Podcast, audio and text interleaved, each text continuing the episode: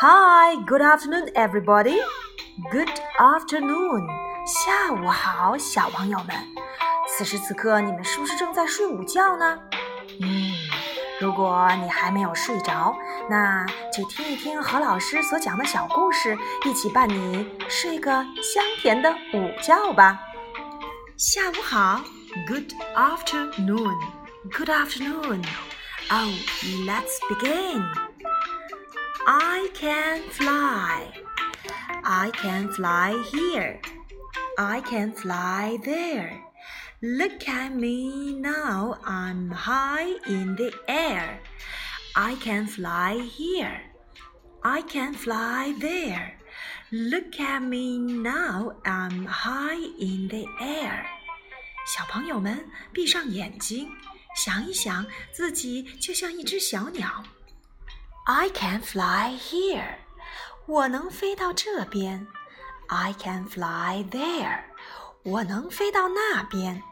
Look at me now，看一看我。I'm high in the air，我高高的就在天空当中。I can fly，I can fly。Hush，小点声哦。 我们来看一看，在天空当中，我们都看到了哪些会飞的小动物呢？Bee, bee, little bee, little bee, round, round, round. Bird, bird, bird. I can see a bird in a tree. Eagle, eagle, 老鹰，嗯，eagle。 Butterfly, butterfly, a beautiful butterfly，美丽的蝴蝶。Owl, owl, owl，猫头鹰。Oh, one eye is closed, one eye is open，一只眼睛睁着，一只眼睛闭着。Dragonfly, dragonfly，蜻蜓。现在我们经常可以看到 dragonfly 哦。 chick, chick. Oh, old MacDonald had a farm, E-I-E-I-O, and on his farm he had some chick, E-I-E-I-O, chick, chick, chick，小鸡。嗯，刚才何老师所说的这些会飞的小动物，你们都记住了没有呢？Again, bee, bee，小蜜蜂；bird, bird，小鸟；eagle。 eagle 老鹰，butterfly butterfly 蝴蝶，owl owl 老鹰，dragonfly dragonfly 蜻蜓，chick chick 小鸡。嗯，I can fly I can fly 我会飞。 可是何老师刚才说的这些小动物里，有一只小动物也冒充了会飞的动物行列当中来。你们知道是谁吗？好了，我们一起来听一听他们的小故事吧。Oh, look, a bird! I have wings. I can fly. 哦，天空中飞来了一只小鸟，我有翅膀，我会飞。I have wings. I can fly. said the eagle. 老鹰说：“我有翅膀，我会飞。” An eagle flies away. I have wings, I can fly. 我有翅膀，我会飞。A butterfly is coming. I have wings, I can fly. 一只小蝴蝶飞过，我有翅膀，我也能飞。 a dragonfly flies away. I have wings, I can fly. 我有翅膀，我会飞。A bee is coming. I have wings, I can fly. 一只小蜜蜂飞过，我有翅膀，我会飞。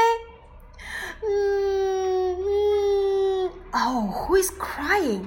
哦，是谁在哭泣 ？a chick.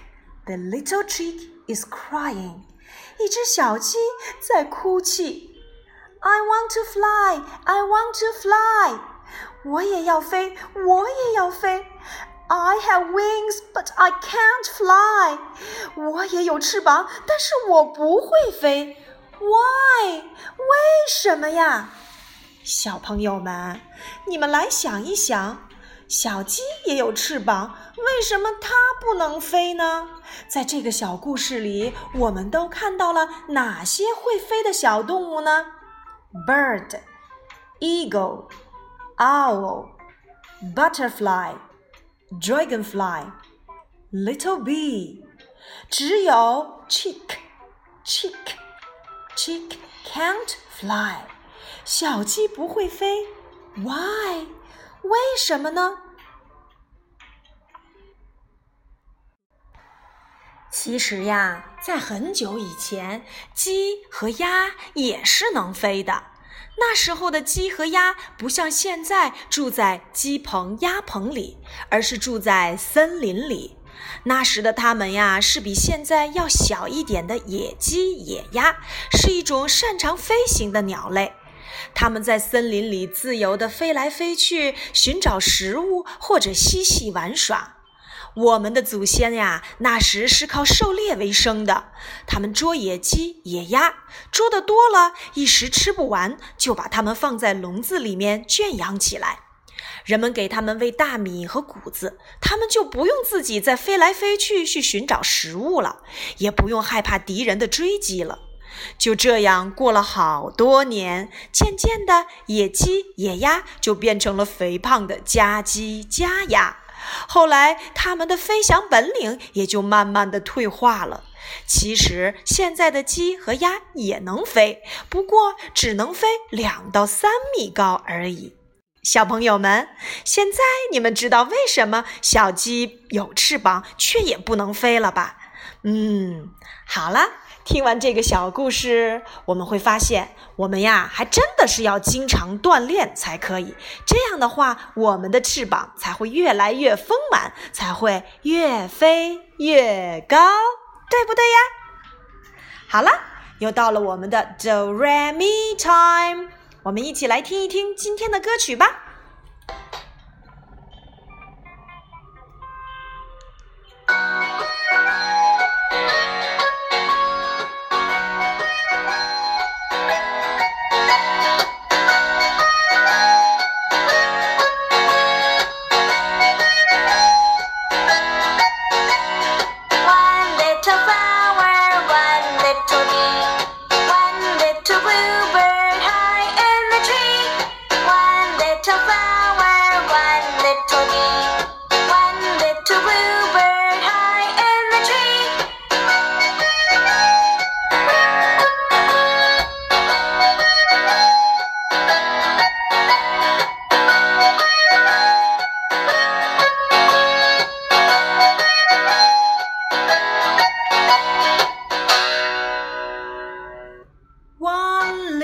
Flower, one little bee, one little bluebird high in the tree. One little flower, one little bee, one little bluebird high tree. Okay, can you sing as quickly as you can?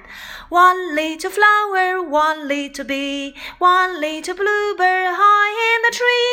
One little flower, one little bee, one little bluebird high in the tree. Bye bye.